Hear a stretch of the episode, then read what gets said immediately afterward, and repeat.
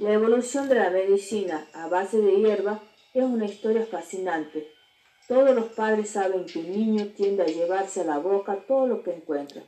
Sospechamos que los humanos primitivos tendían a hacer lo mismo y que probara cada fruto, flor, hoja, corteza y raíz en busca de alimento. Algunas veces descubrieron un remedio potente, otras un veneno. Muchas veces una misma planta podía hacer ambas cosas, según las dosis y la parte ingerida.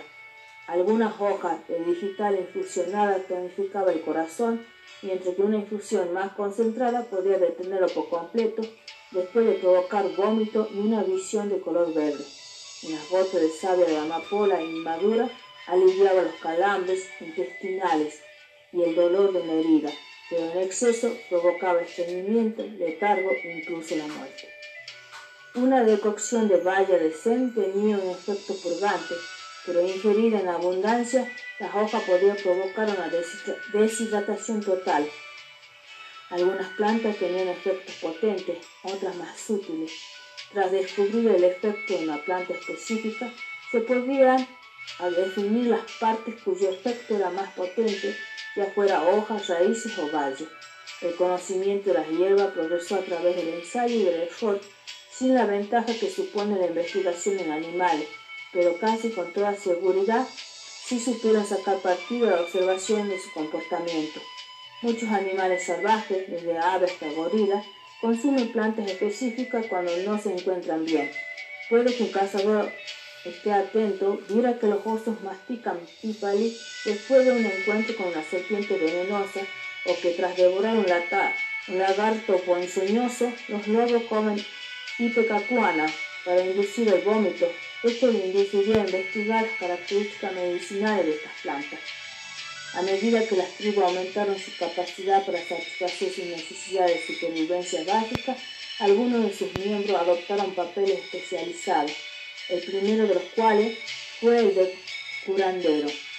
Además de su saber acerca del mundo de los espíritus, el curandero de las tribus desarrolló un repertorio de sustancias curativas secretas celosamente guardado y transmitido de manera selectiva a ciertos iniciados que habían recibido una preparación adecuada. La cultura autóctona de todos los continentes desarrollaron tradiciones curativas en las cuales abundan los remedios obtenidos de la farmacia natural. Aunque es posible que la tradición herbaria africana sea la más antigua, fue en Asia donde primero se registraron las sustancias curativas. Hace más de 4.500 años, el emperador chino Zenin catalogó un compendio de hierbas medicinales. Aproximadamente al mismo tiempo, los curanderos del Valle del Indus organizaron un conjunto de saberes que hoy se conoce como Ayurveda. En ambas culturas antiguas se creía que las hierbas curativas y el saber acerca de su uso era de origen divino. Como se compadeció del sufrimiento humano, los dioses otorgaron su saber a los humildes curanderos de la antigüedad que lo transmitieron a sus discípulos. Se cree que la escuela egipcia de medicina fundada en Alejandría 300 años antes del nacimiento de Cristo y más próximo a nosotros, acumuló un amplio conjunto de textos médicos.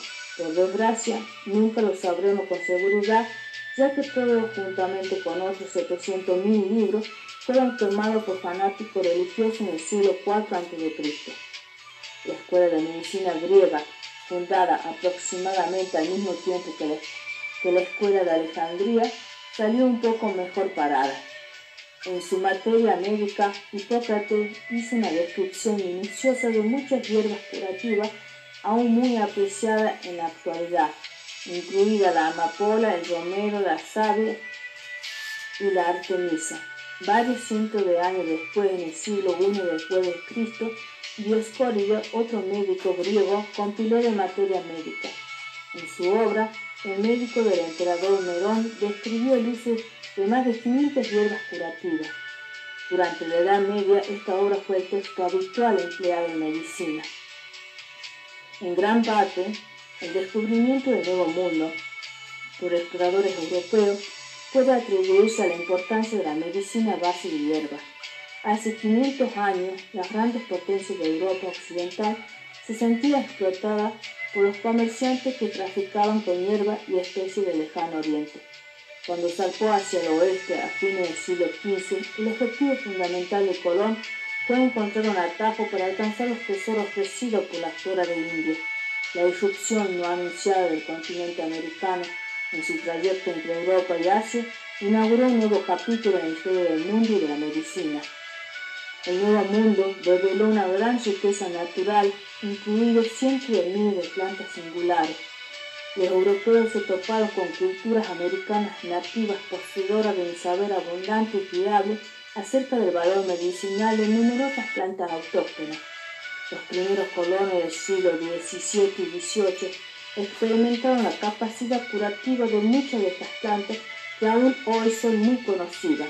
El jengibre, el hidrasti, la simifuga, el sassafras, el ginseng y la angélica solo son algunos ejemplos de la flora original conocida por los indios americanos y valorada como sustancia curativa. Por desgracia, muchas culturas curativas tradicionales ya habían sido destruidas antes de que se iniciara el esfuerzo de catalogar las sustancias curativas naturales de modo sistemático.